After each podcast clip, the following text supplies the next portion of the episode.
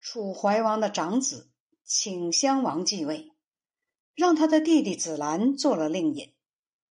楚国人因为子兰劝楚怀王去秦国，而没有活着回来这件事，很抱怨子兰。屈原也因为这件事对子兰很痛恨。他虽然被放逐，仍眷恋关心着楚国，心中惦记着楚王。他没有忘怀祖国，希望再回到朝中任职，心存一念，希望君王能幡然觉悟。世俗顿然改变，在一篇作品中，再三表示出他那怀念君王、振兴国家、一反衰弱国势的愿望，但最终也无法实现，所以再也没能返回朝中。从这种情况可见，楚怀王到底也未能理解屈原的忠诚。君主无论资质迂与智。无论品德好与坏，没有谁不想得到忠臣与贤士来辅佐自己治理国家的。但是国破家亡之事一个接一个，而圣明君主与国家太平的多少世代也没有出现过。其原因就是那些国君所认为的忠臣，实际上并不是忠臣；所认为的贤者。实际上并不是贤者。楚怀王由于不明白什么样人才是忠臣，所以在宫中受到郑袖的迷惑，在外面受到张仪的欺骗，疏远屈原而宠信上官大夫令尹子兰，军队挫败，领土被分割，失去了六郡之地，自身也死于异乡秦国。被天下人所耻笑，这就是不知人善任所带来的祸患。周易说：“井淘干净了，却无人饮用。”我心里难过，这是可以汲取饮用的。君主如果贤明，大家都能得到幸福；君主如果不贤明，哪里还谈得上幸福呢？令尹子兰听说屈原怨恨他之后大怒，便让上官大夫在楚顷襄王面前赠毁屈原。楚顷襄王发怒，便将屈原流放到更远的地方。屈原来到江畔，在水边披散着头发，且行且歌，脸色憔悴，容貌消瘦。一位渔翁见到，问他。您不是三闾大夫吗？怎么到了这个地方？屈原说：“整个世界都污浊，唯独我是洁净的。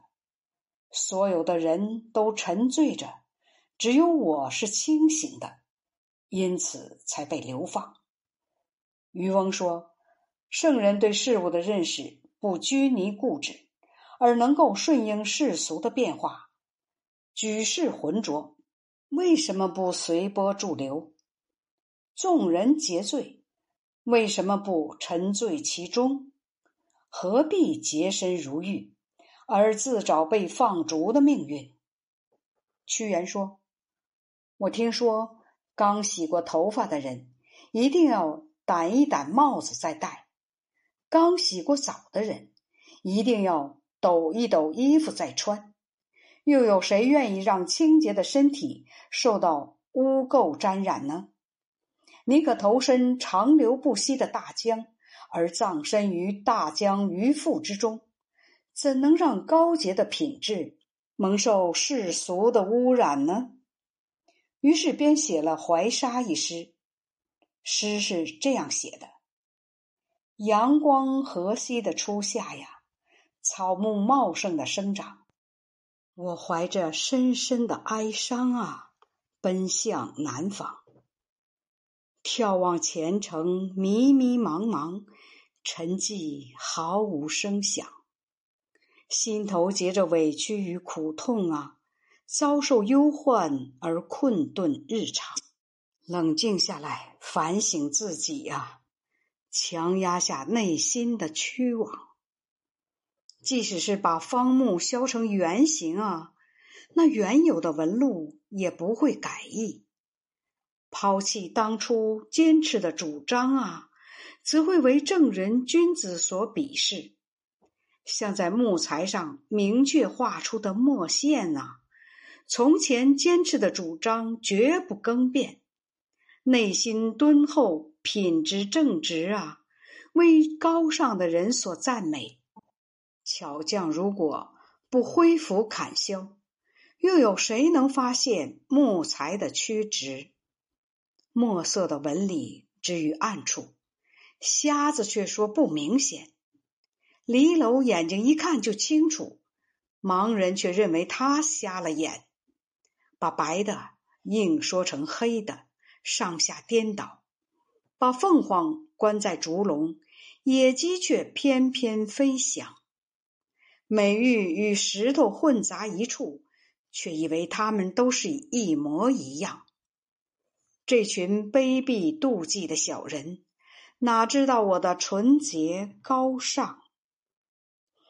我像一辆任重再多的车子，陷在泥沼不能自拔，怀藏珍宝，手握美玉，最终也无法向人们展示。村中的狂犬狂吠，是因为感到奇怪，诋毁、怀疑俊杰之事，这本来是庸人的常态。外表疏落，内心刚强。众人都不了解我的韬光，像未曾加工的木料冷落在一旁。没有谁知道我的主张。我注重仁义道德的修养，把忠厚老实当成殷实的家当。崇华无法遇到，有谁能理解我的胸膛？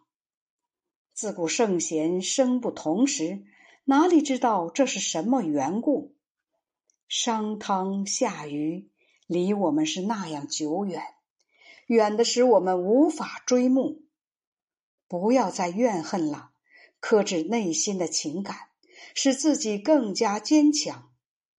饱经忧患而不变节，愿我的志节树给后人一个榜样。沿路向北走去，暮色中夕阳正在下降。排遣忧愁与哀伤，最终只有死亡。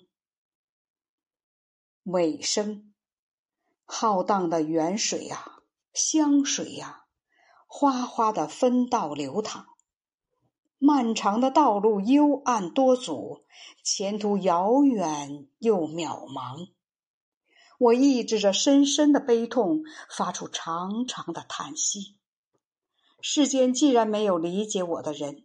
人的良知也不必提及。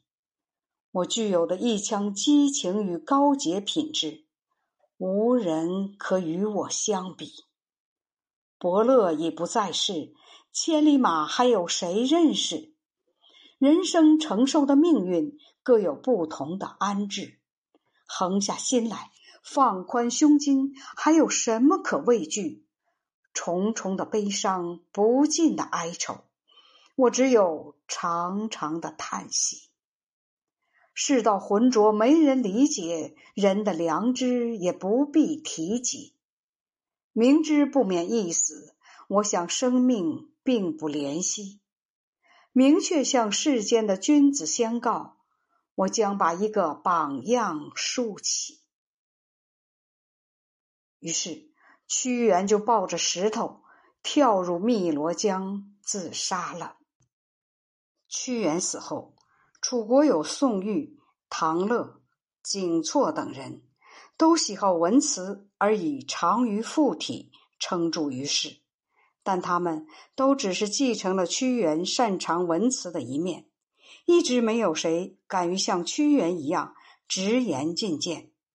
后来，楚国的疆域一天比一天缩小，几十年后，终于被秦国灭掉了。